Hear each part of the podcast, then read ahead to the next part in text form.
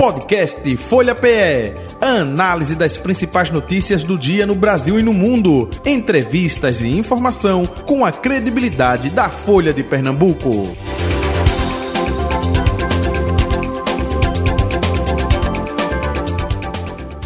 recebendo em nosso estúdio Ricardo Melo, secretário de Cultura do Recife. Secretário, muito bom dia, prazer recebê-lo aqui em nosso estúdio, redação integrada da Folha de Pernambuco. E ainda em tempo, feliz 2024, saúde, paz, tudo de bom para o senhor, viu? Bom dia, Jota. Muito obrigado pelo convite. Uma alegria grande estar aqui com você novamente, estar conversando com todo mundo que acompanha a Folha Política é, e falando das nossas expectativas, né? Fazendo aí um, um balanço desse período que a gente viveu e das expectativas que a gente tem para esse ano estar tá começando. E até fazendo um trocadilho, eh, os políticos eh, em 2023 diziam assim, 2024 só em 2024. A gente está em 2024, mas vamos falar de 2023 também, das ações realizadas aí pela até sua porque secretaria. ele ajudou a né? preparar 2024, né? É isso aí. Betânia Santana, é colunista de política da Folha de Pernambuco. Bom dia, Betânia. Oi, Jota, bom dia. É um trocadilho mesmo, né, Jota?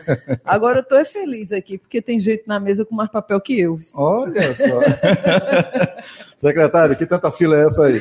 Rapaz, eu vi que a conversa ia ser um pouco mais longa. Eu disse: eu não quero cometer nenhuma injustiça com as coisas que a gente né, realizou e com as pessoas que ajudaram para isso acontecer. Eu disse: eu vou levar um papelzinho comigo. Eu sou chegado a um papel, já tinha dito a Betânia aqui, dando bom dia a ela já, né, aqui no ar. Eu tinha dito que eu adoro um papelzinho ainda. Boa. Isso aí vem como hábito de de vida e de trabalho. Eu estou andando sempre com eles comigo para dar uma, um reforço. Eu acho que dois ou três aqui com Betânia também. Eu acho que a gente ainda gosta né, da atualização do papel, enfim. É, secretário, então, até aproveitando, é, 2023 foi um ano bom é, do ponto de vista do trabalho, de fortalecimento da nossa cultura. O que a gente pode passar para o nosso ouvinte não é? e o nosso espectador também, estamos no youtube.com.br Folha de Pernambuco, é, com relação às ações realizadas na sua pasta, hein? É, eu acho que a expressão fortalecimento ela, ela, é, ela cabe demais para esse ano e eu chamaria também de um ano de transição, porque todos nós vivemos muita dificuldade né, na, no período que a gente precisou atravessar do quadro sanitário, da pandemia. Isso tem um impacto enorme sobre o setor cultural, que vive do encontro, que vive da de ocupação de áreas, de espaços, né, as pessoas estando juntas. A gente viveu, sob a ótica do governo federal, também um momento de negação da, da cultura, então foi uma dificuldade maior sem Ministério da Cultura, sem essa articulação possível com outros entes da federação. Então a gente precisou superar isso com muita criatividade e esforço, todo mundo junto, né? A gente começou um trabalho com o Chama Cultura, que é vamos conversar para ver como é que a gente atua. É, parece muito distante, mas a gente acabou não tendo, por exemplo, o ciclo, ciclo carnavalesco no início de um, de um governo, que é uma expectativa grande, que é uma movimentação numa cadeia produtiva enorme, né, que está ligado à cultura também, que afeta diretamente quem faz cultura e quem participa, como é no Recife. A cultura é participativa, né? Então, ou seja, quem desfruta do fazer cultural. E aí o compromisso desde esse momento foi a gente precisa viabilizar e é bom que seja a gente esteja falando aqui na Folha Política, a gente está falando de política pública, né? Perfeito. E eu sempre repito, política pública ela existe para assegurar direitos. Então, a política pública de cultura tem que assegurar o direito do fazer cultural mas o direito também do acesso aos bens culturais. Esse era o grande desafio. Né? Então, nesse período mais difícil, a gente já colocou o Recife como candidato à cidade criativa da Unesco, era um desafio naquele momento que a gente achava plausível, o pessoal dizia, mas vai ser em que área? Eu disse, o recifense é tão orgulhoso da sua cultura, da sua diversidade, que vai dizer em qualquer uma, né? A gente colocou a música como linguagem que representava isso da cidade criativa, e eu também enfatizo muito, gente, que colocar essa candidatura para a Unesco e dizer cidade criativa quer dizer o quê? Quer dizer que a gente reconhece que a cultura é um elemento de desenvolvimento, ou seja, ela está ligada à dinâmica econômica, social da cidade. E quando a gente olha a cultura que é feita na periferia, nas comunidades, nessa enormidade de agremiações, de artistas que a gente tem na cidade, de várias vertentes, né? É, e esse berço cultural que a gente tem na tradição da cultura popular, de fato é uma cidade diferenciada, houve esse reconhecimento, esse título, e eu dizia, não é um título de troféu, é um título de compromisso. Né? A gente não vai botar na parede nada, a gente vai dizer que a gente está assumindo que precisa trabalhar todos os dias para que a cultura seja também um elemento de combate à desigualdade. Porque tem muita gente que vive, trabalha, às vezes não diretamente com a arte, mas fazendo o artesanato que está ligado a isso, ou vendendo alguma coisa, comercializando alguma coisa. Então, foi um primeiro momento é, em que a gente foi superando as dificuldades assim, com uhum. apoio até a gente poder voltar à normalidade. Então, 2023, já com patrimônio vivo, que foi uma nova ação também, uma novidade para a cidade, que era mais um reconhecimento à nossa tradição, ao nosso fazer cultural de origem, né? Então a gente acabou de eleger novos patrimônios vivos. Amanhã a gente vai estar diplomando esses novos patrimônios vivos da cidade. Isso vem desse período de transição que a gente foi vivendo. Aí, 2023, a gente voltou não só com os ciclos culturais efetivamente, o nosso carnavalesco, junino e natalino, que vem se fortalecendo, que vem sendo descentralizados, porque isso também faz parte dessa política pública, né? De olhar para a cidade toda, de levar e encontrar na própria origem esse fazer cultural. E a gente voltou com os nossos festivais também. Principalmente eu citaria o de teatro, porque esse não tinha acontecido. A gente já tinha retomado até virtualmente o de literatura, a letra e a voz. Fizemos a vigésima edição no mês de agosto. Tivemos o festival de dança com grupos, inclusive, de outros países. Tivemos o festival de teatro, né, que voltou de uma forma muito contundente, muito importante agora já perto do final do ano, e a mostra de circo, que já é tradicional também, também descentralizada, com grupos daqui da cidade, ou seja, movimentando essa agenda. E eu costumo dizer que a gente precisa sempre olhar para três frentes simultâneas. A gente precisa pensar em formação na cultura, em qualificação, uhum. uhum. em atualização, em esclarecimento, às vezes até para poder acessar recursos, você tem que estar pronto para saber como entrar no edital e acessar recursos públicos, né? A gente precisa ter o fomento que é isso que a gente faz quando retoma com força e vai atualizando e fortalecendo o sistema de incentivo à cultura, que é um instrumento local que se soma aos instrumentos federais. Tivemos Lei Paulo Gustavo agora, é, também com editais locais, né? o Brasil todo teve seus editais, a gente já conseguiu, inclusive, pagar os projetos selecionados para fazer essa terceira frente, que é a ativação da agenda cultural. Então, a gente juntando essas frentes, eu acho que a gente consegue dar uma mexida na cultura, olhando para ela como uma área que é transversal, né? E no caso do Recife, dessa coisa que a gente brinca muito da autoestima, do nosso orgulho e tal, a cultura é muito presente, né? A cultura, a gente não consegue pensar o Recife uhum. sem pensar também no seu lado cultural, na sua capacidade criativa, na uhum. sua produção cultural. Então, para a gente é uma alegria muito grande estar vivendo essa retomada. A volta do Ministério foi uhum. realmente muito importante. Estivemos em Brasília com a ministra Margarete Menezes, acompanhando o prefeito João Campos. Pouco depois ela veio ao Recife com uma parte da sua equipe lançar editais nacionais. Recebemos Maria Marighella, presidenta da Funarte, enfim. É uma articulação que volta a acontecer e que é fundamental para que a gente tenha esse fomento, essa capacidade de realimentar essa cadeia produtiva e assim fazer girar esse espaço. Né? Então, Acho até que a minha fila, eu nem recorri à minha fila Olha ainda, né? Estou até preocupado, tem tanto papel aqui e já trazendo esse, esse balanço muito grande, mas algumas coisas foram muito importantes agora no final do ano. Uhum. Uma delas, o lançamento do novo edital do SIC, que eu já citei, uhum. mas a outra foi a lei de isenção é, às agremiações da cultura popular, né? Que já está, inclusive, sancionada em fase de regulamentação, ou seja, um olhar de preocupação, assim como foi o patrimônio vivo, que dá um valor mensal àqueles que são eleitos, ou seja, reconhecendo sua trajetória, estimulando a troca de saberes. A gente, com essa lei de isenção, vai isentar de tributos municipais agremiações, ou seja, é uma forma também de dizer, a gente está olhando aqui para o berço de tudo, né? Quando a gente pensa em ciclo cultural e tal, não consegue imaginar ele sem o grande diferencial que o Recife tem, que são as suas tradicionais é, manifestações da cultura. E isenta as agremiações de quê? Tributos municipais como IPTU e ISS, a gente quer diminuir essa carga tributária, tirar deles, na verdade, essa carga tributária, por quê?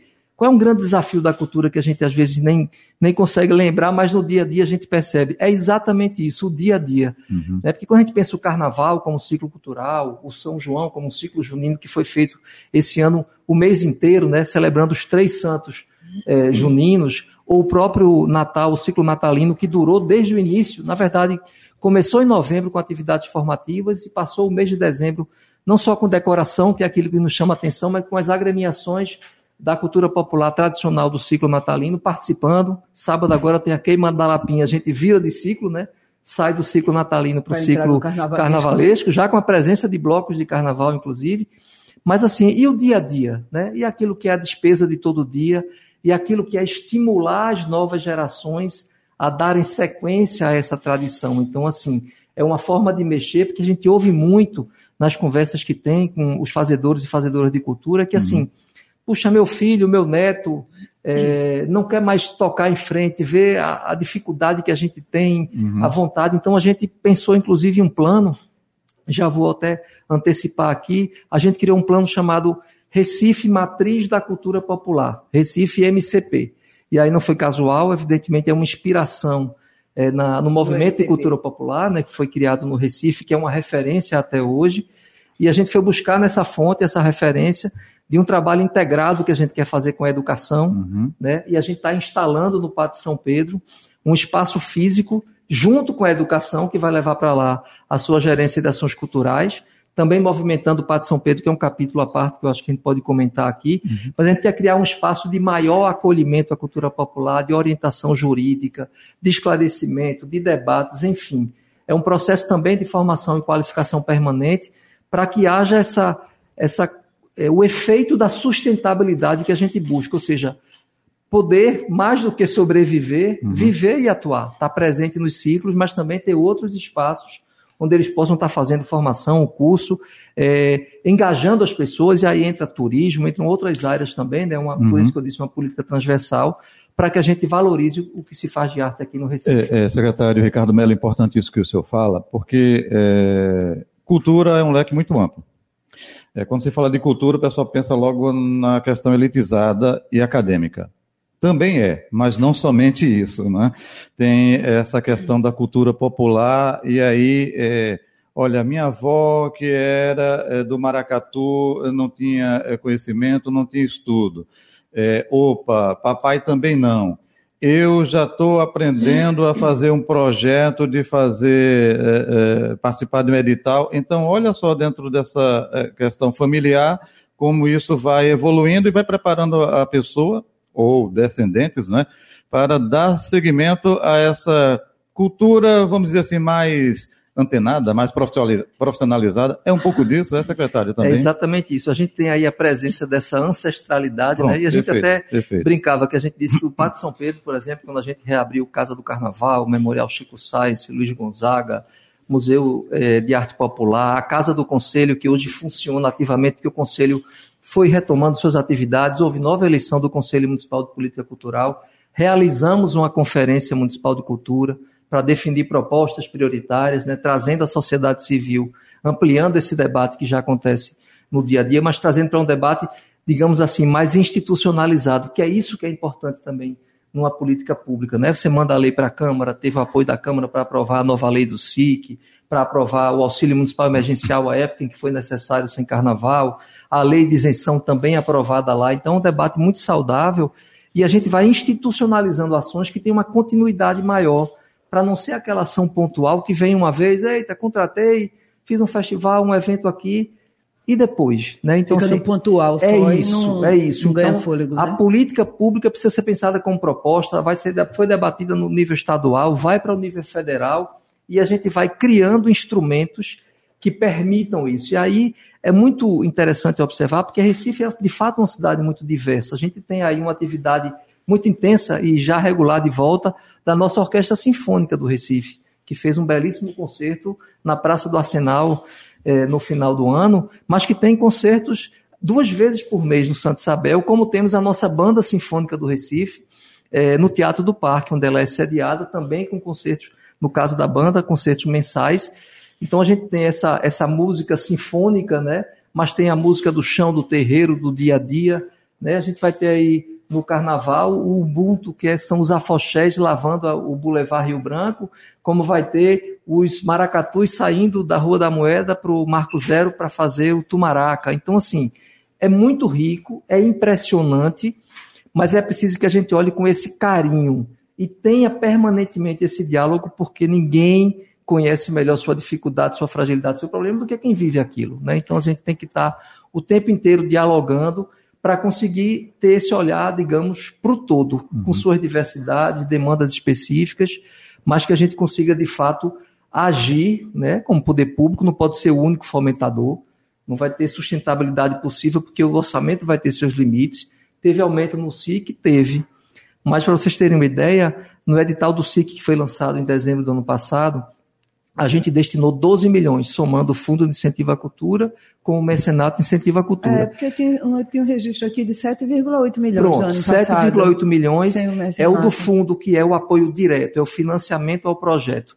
O restante do valor é o mecenato, que é aquele exemplo da Lei Rouanet, Sim. onde você vai captar o recurso por renúncia fiscal. O cara tem o ISS para pagar e ele destina parte do seu ISS para o projeto e não para a prefeitura. Ela assume é, esse uso do recurso do imposto para, para o projeto.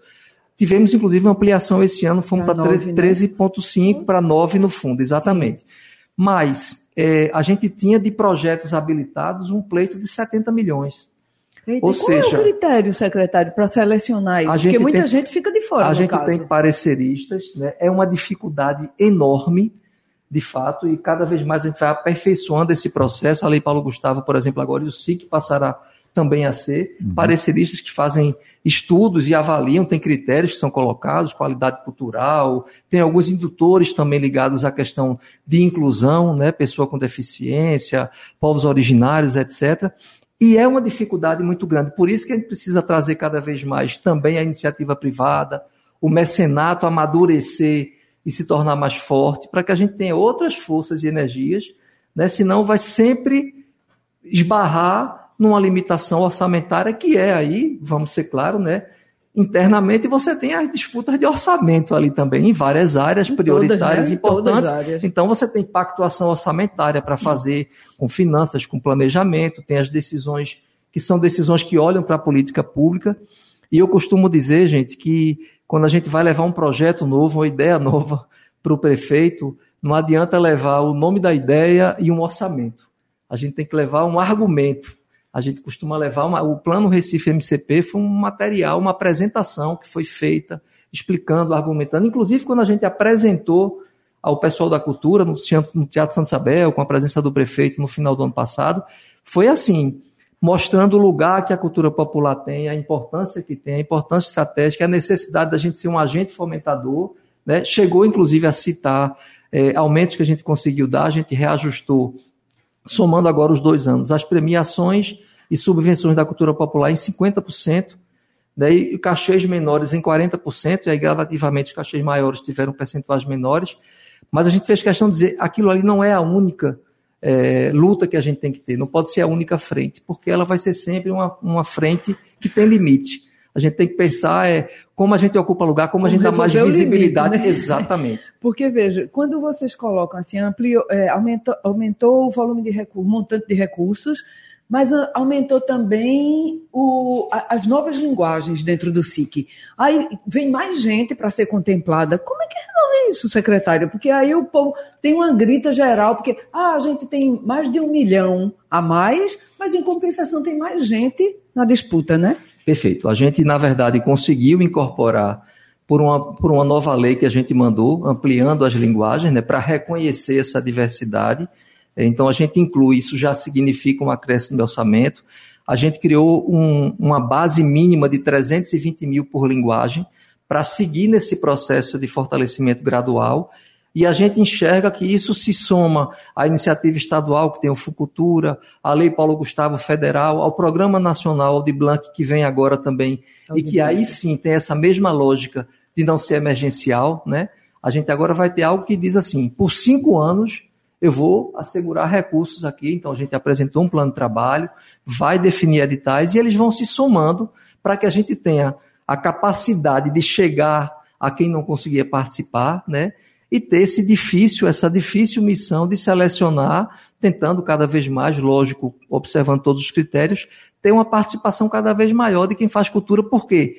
Quando isso acontece, quando o processo se simplifica, você vai estimulando novas pessoas também além das linguagens que entraram, outros que nunca tinham entrado, ou porque o SIC não estava funcionando, voltou a funcionar no final da gestão passada, a gente pegou e teve que regularizar, estava com dois editais.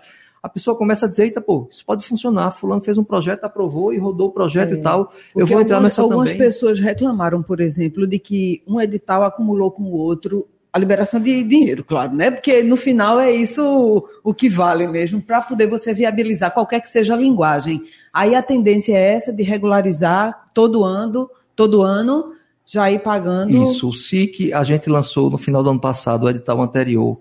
e ele está praticamente concluído, talvez algum residual ligado mais à documentação uhum. e tal, mas os projetos estão rodando, ou seja, ele movimenta essa agenda cultural que a gente lançou agora, abre inscrição, e a gente vai trabalhar para pagar também. De fato, é, o problema bom, vamos chamar assim, foi que houve muito muita demanda para porque a gente tem editais também para credenciamento artístico, a participação no ciclo, natalino, carnavalesco. Então, quem faz cultura, olha e diz: Eita, tem um edital para me credenciar aqui, tem um edital para eu pleitear, botar meu projeto lá, mas tem um edital nacional também. a gente precisou ficar em permanente diálogo, né? Aí o, o, conselho tem um papel muito importante nisso também, porque a gente tem reuniões mensais, então pega essa pauta, vai discutir como é que a gente faz e tal.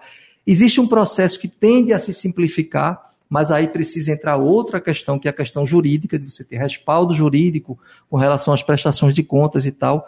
Mas o princípio é, a gente tem que tornar cada vez mais acessível esse recurso a quem faz cultura. E é considerando tudo aquilo que diz respeito ao poder público, toda, digamos, vamos chamar de burocracia ou trâmites legais que têm que ser cumpridos. Né? Então a gente tem desafios orçamentários, desafios administrativos, de estrutura para rodar, equipe que se não fosse apaixonada pelo que faz, não ia dar conta, né? A gente brinca que olha às vezes o que tem para fazer e diz: meu amigo, se não tiver amor nesse negócio aqui, não vai sair, não, porque precisa de fato de uma entrega muito grande e a gente conta com isso. É, e esse desafio também jurídico de conseguindo e discutir com o governo federal, discutir com a Procuradoria do município. A gente teve isso, por exemplo, quando foi lançar o, o AMA Carnaval do Recife, que já era o segundo instrumento de apoio, mas que a gente disse, poxa, já não pode mais ser meio cachê uhum. para quem não vai ter carnaval. Uhum. Como é que a gente faz? A gente fez uma premiação e pagou um cachê integral por uma apresentação que aconteceria quando fosse possível. Né? Ou seja, você vai criando caminhos para que a gente vá cada vez mais aproximando essa possibilidade de fomento, de formação, de ativação, né?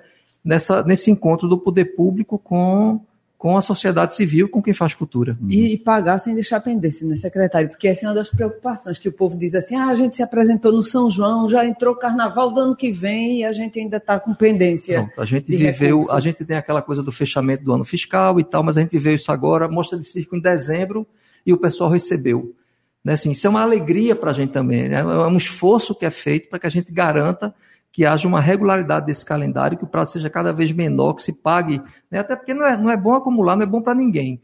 No caso da Lei Paulo Gustavo, por exemplo, a gente diz que pagou tudo porque ficaram de 182 projetos, se não me engano, seis projetos não receberam, mas por pendência documental. Uhum. Aí você é impedido de pagar, vão se receber depois, ou seja, se pagou todo mundo que podia receber. E esse tem que ser um esforço, sim, porque isso é uma demonstração de respeito e, na verdade, é a obrigação, né? é o compromisso da gente né? com quem está fazendo um trabalho. Isso, né? vai trabalhar de graça. Né? Exatamente. O secretário Ricardo Mello, no início da entrevista, falou, olha, quando a gente chegou, não é, é o prefeito foi eleito em 2020, assumiu 2021, pandemia, opa, não teve o ciclo carnavalesco. Mas o que, que, está sendo feito para esse ciclo carnavalesco que começa após a queima da Lapinha? O que, é que tem de novidades aí para 2024, hein, secretário? Jota, é, a gente Vem em primeira mão coisa, aqui, vá. Essa coisa do maior e melhor, né? E toda vez a gente diz, e agora, como é que faz? E o carnaval foi maravilhoso, o ciclo junino teve a novidade da Rio Branco, e aí no Natalino já também se fez a Vila Natalina, a gente vai incorporando novidades e disse: não, mas o carnaval agora desse próximo ano tem que ser maior e melhor. Aí já começou com uma medida oficial. Ele começa antes, né? Isso. A abertura oficial já vai ser na quinta-feira. Esse é um ponto importante. A gente quer valorizar esse processo de descentralização e da presença da cultura popular. A gente criou cortejos, por exemplo, de pátio a pátio, que saía do Pátio Livramento para o Pátio São Pedro. A gente quer fortalecer. Não, esse cortejo formal dentro da programação não existia. A gente quer ah. fortalecer esse cortejo e está o tempo todo conversando. Tumaraca, por exemplo, fez um pleito, a AMAMP, que é a Associação dos Maracatus, e o Olodum vai vir para fazer o encontro de tambores pela paz. Eita. No dia do Tumaraca. Então, assim, que é a mesma noite que Gilberto Gil vem como convidado. E aí tem essa marca forte. 98% a gente tem aqui na nossa arte e a gente recebe e tem que ser capaz de receber, né? Já fechou a grade da programação, sem só, só sem as estrelas. Não a gente, a da... gente apresentou aquela nuvem inicial, né? Sim, que foi, foi, no primeiro momento, inclusive que ali havia a questão do turismo também, da programação Isso. das pessoas. E agora em janeiro a gente vem com as novidades, completando essa grade, distribuindo aí nos, nos vários polos, são mais de 40 polos na cidade, a questão dos polos infantis, um olhar cuidadoso para isso também. Estamos conversando com a MAMP, com o pessoal do, dos afoxés, para ver isso da, da quinta-feira é, resolvendo questão é, do galo que vem, né? Tivemos o galo preto ancestral com homenageadas importantes, como foram Dona Marivalda e, e Dona Zenaide, que são, inclusive, né, representações fortes da nossa cultura popular, uhum. uma rainha de maracatu, uma passista de frevo Ixi, com mais de 70 anos, enfim, se juntaram com Geraldo Azevedo, foi uma coisa linda. Esse ano a gente vem agora com Lia de Itamaracá e Chico Science, que é o mangue que fez 30 anos, mas que buscava sua fonte nessa cultura popular, e Lia que é essa representação né, incontestável da nossa cultura. É, então a expectativa da gente é reafirmar isso do Recife como um lugar universal, né, que fala para o mundo, que dialoga com o mundo, que tem esse reconhecimento fora daqui, mas que é sobretudo pelas suas particularidades, especificidades, pelo tanto de diversidade que a sua cultura tem. Eu acho que Lia e Chico representam muito disso, né? Um, um, dia a mais com programação todo dia, né? Quinta, sexta, sábado, Sim, domingo. Sim, vamos né? manter a programação né? todo dia. Vamos fazer é, essa abertura oficial na quinta-feira. Sexta-feira já tem programação direta. A gente vai ter aquele polo ali. A gente vai manter o que a gente fez nesse ano é, ali no, no, lado oposto à ponte do Cais da Alfândega, né? A gente uhum. criou um espaço ali para a cultura popular, para a cena contemporânea. A gente quer manter, mas quer incrementar também o Pátio São Pedro, ou seja, tudo que diz respeito ao bairro de São José, Santo Antônio, né?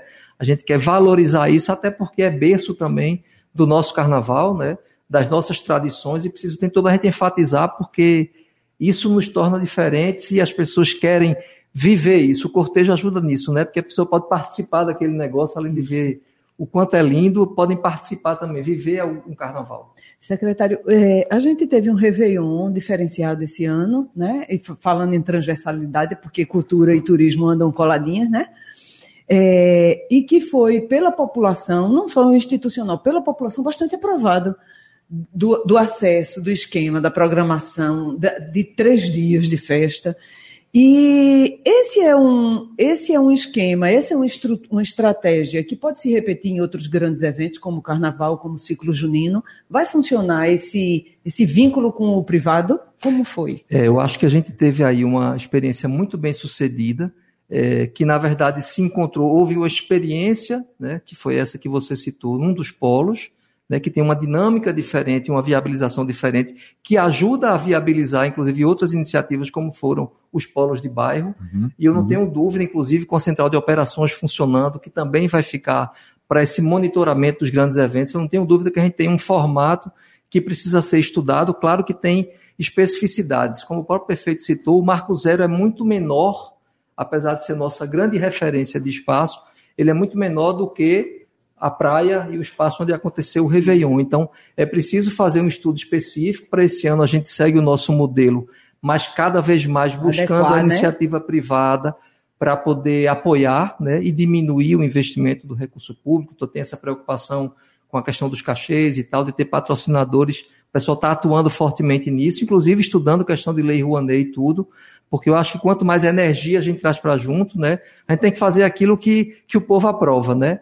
E sem dúvida alguma, acho que a gente tem uma experiência muito positiva que precisa ser incorporada e estudando as especificidades de cada tipo de evento para poder usar o bom ali e corrigir algo que precise corrigir. E os artistas também têm uma preocupação, e aí eles levantaram para a gente, inclusive, que era assim, quando a iniciativa privada chega, que isso não ingesse a autonomia da prefeitura de definir essa grade junto, que é bem definida junto aos artistas, né?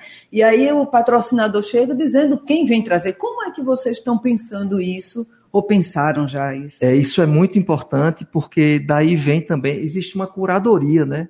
A gente não pode fazer uma coisa aleatória ou algo que vem de fora para dentro apenas. Então, quando a gente pensa uma programação como a do carnaval, você tem que pensar de forma muito cuidadosa, carinhosa, quem é que está aqui, quem é que pode ser convidado, qual é o tema do nosso carnaval, o que é que vai ter com relação ao mangue, com relação à ciranda e à cultura popular.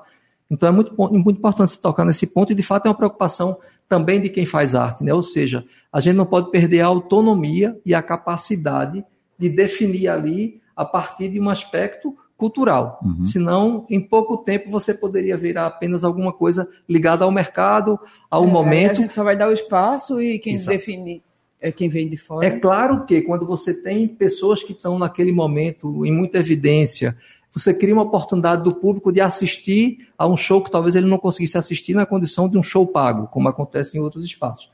mas é importantíssimo a gente ter um cuidado com isso, uma seleção que parte de um princípio cultural, né? E aquilo que se conecta com a própria cultura daqui. Cada vez mais fazer esse diálogo acontecer também. Uhum. Isso é bem importante, uhum. né, Jota? Isso. E, inclusive, a gente estava tava aí questionando, por exemplo, na abertura do carnaval, é, que geralmente vem uma grande estrela, né? aliás, tem uma grande estrela todos os dias, mas que isso não tire o brilho de quem está por perto e que possa dar essa saculejada na, nos patrimônios vivos que a gente tem, né? né? Exatamente. o evento é amanhã, é isso, do Patrimônio Vivo? Patrimônio Vivo amanhã, a gente diploma os novos patrimônios vivos são pela manhã. Secretário? São quatro novos. E vai ser onde? Pessoas do Teatro Apolo, às 10 horas da manhã. É um é. momento muito bonito, porque a gente tem, na verdade, as candidaturas indicadas por representações da cultura, e elas passam por o um processo de avaliação da trajetória e tudo, e depois, além de fazerem aquelas que ficam habilitadas, fazem sua defesa, que aconteceu no Teatro Apolo, ou seja, você vê passar na sua frente ali a, a riqueza, a beleza e a emoção do que é o nosso fazer cultural, e ao final o conselho tem a difícil missão uhum. de eleger aqueles que ficam. A cada ano a gente terá duas pessoas físicas e dois grupos. O senhor falou que o Pátio de São Pedro ia merecer um pontinho especial aqui nessa entrevista por alguns investimentos específicos. É, o Pátio de São Pedro é um lugar que a gente tem olhado com muita atenção, porque a volta dos equipamentos culturais e a ideia de ter novos lá, como a Casa dos Patrimônios, voltado para a salvaguarda de patrimônio material, como o Memorial Naná Vasconcelos, junto do Memorial do Chico Science, e do Memorial de eh, Luiz Gonzaga, enfim. A gente ontem teve uma reunião, inclusive, para tratar disso, pensar conceitualmente o pátio, pela importância que ele tem, a nossa articulação com a França, com a cidade de Nantes, inclui o pátio, a gente está discutindo projetos comuns que ligam a Praça da Independência ao Pátio São Pedro, fazer um corredor, um corredor ali ligado à cultura, e até um registro que eu vou fazer rapidamente, é, nessa, nesse diálogo que a gente tem tido com Nantes, com, com a cidade irmã da França, eles definiram três pilares a partir desse debate. Um está ligado à questão ambiental, o outro está ligado à questão de gênero, e o terceiro eixo é a cultura. Entendendo isso como um ponto, como um pilar da cidade. Fora Brasília Teimosa, viram apresentações na última visita que fizeram, estão encantados com essa possibilidade de desenvolver projetos de fomento onde nascem e crescem as, as manifestações populares da cultura. Uhum. E a gente tem que ter um olhar voltado especialmente para a segurança, né? Porque porque, assim, ano passado eu lembro, rapidinho, já ainda tem uhum, né? Uhum, tem um uhum. É, ano passado eu lembro, ter um festival de ciranda no Pátio de São Pedro. Aí, teve, acho que foram três, dois ou três dias, nem me lembro direito. Aí eu fui no segundo. Tava, assim, um marasmo total. Tinha um grupo tentando se apresentar e o povo não chegava e o povo tem medo de sair, o povo tem medo de, de, de viver a cidade, porque a cidade ainda está se apresentando para a população. Então, esse é um eixo que a gente que tem que colocar, né, secretária? E é importante, você frisou, é, Betânia, uma coisa fundamental, que é assim, na verdade, é um trabalho integrado, né? Uhum, uhum. Envolve mobilidade, envolve controle urbano, envolve segurança, envolve esse diálogo com as forças de segurança do governo do estado, ou seja, por exemplo, no carnaval, tem que ter isso, né? Tem que ter conversas que já estão acontecendo, inclusive, para garantir que tudo aconteça da forma como se quer, como foi no próprio Réveillon. E aí, esse olhar é, que enfrenta uma decadência de centros urbanos, a gente tem visto agora uma discussão nacional, né? Isso. havendo matérias nacionais em vários centros isso. urbanos de capitais. A gente está enfrentando esse desafio, o trabalho do Recentro é para isso, e a gente está dentro disso. O Pátio de São Pedro também está dentro disso, ou seja, é uma revitalização que passa por ter equipamentos, mas tem que ter o restaurante que traz seu público, uhum. ali tem uma igreja que também traz seu público, e a gente viabilizar a ida sem esse receio, né? Que tem a ver com o entorno, que tem a ver com mobilidade, onde é que eu paro o carro, eu vou de Uber, eu vou como. Então, é um projeto integrado, é um grande desafio, mas a gente abraçou ele, tem, tem muita gente envolvida já nesse renascer, nessa ocupação do pátio, e ele tem um simbolismo muito grande, é a gente muito precisa... Forte. Exatamente. Porque a gente já viu que a, se a cidade oferecer, o povo chega. Uhum. Eu vi na cantata, eu vi na, na, na apresentação da, da Sinfônica... Sim. Se tiver, o povo vai, uhum. né? tem que arranjar uma forma. Secretário, você falou aí é, dessa questão, conversas estão acontecendo. É, durante anos a gente teve PSB na Prefeitura do Recife e PSB no governo do Estado. Agora o governo do Estado comandado pelo PSDB de Raquel Lira. É, na área de cultura, vocês com a Fundap, tem um diálogo aberto ou pelo fato de ser é, é, partidos diferentes tem alguma restrição? Como é que está sendo Não, feito isso? realizamos aqui a hein? nossa conferência. E Até porque Folha Política, eu estou provocando uma pimentinha no finalzinho é para... Eu fui, Cacau, inclusive, fui secretária da, no município, eu fui à conferência estadual, a abertura da conferência estadual, a gente teve representação da conferência estadual, já mandei convite para Renata e para Cacau para a diplomação amanhã dos nossos patrimônios, ou seja, a gente tem que pensar a política pública dessa forma republicana, ampla, com diálogo para discutir os problemas comuns, como você citou, as forças de segurança e tal. Esse diálogo acontece, é institucional, né? Uhum. E é preciso que a gente trabalhe um projeto que beneficie todo mundo. E claro, quando você soma, por isso que eu citei, eu citei o Funcultura aqui, né? Funcultura é importantíssimo do ponto de vista estadual e para o Estado como um todo. A gente tem o SIC municipal, o governo federal tem suas iniciativas também.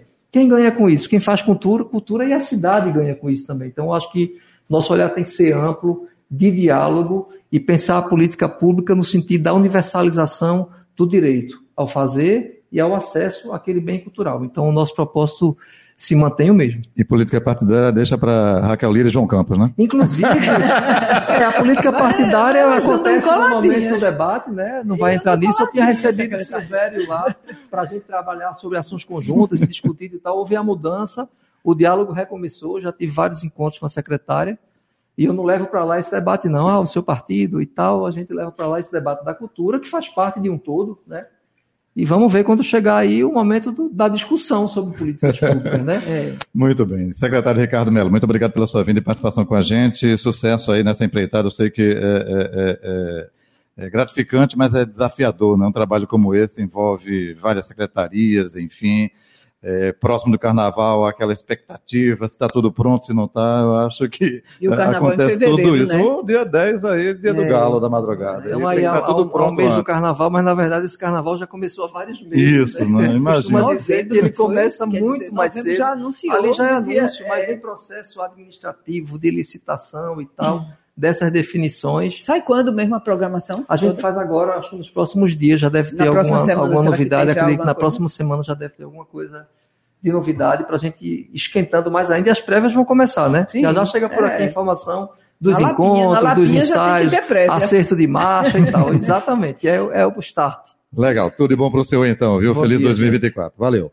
Tá aí o secretário Ricardo Melo, secretário de Cultura do Recife, nosso convidado aqui do Folha Política, que vai ficando por aqui. Amanhã tem mais. Betânia, um abraço para você. Até amanhã, viu? Um abraço. Gente. Valeu, gente.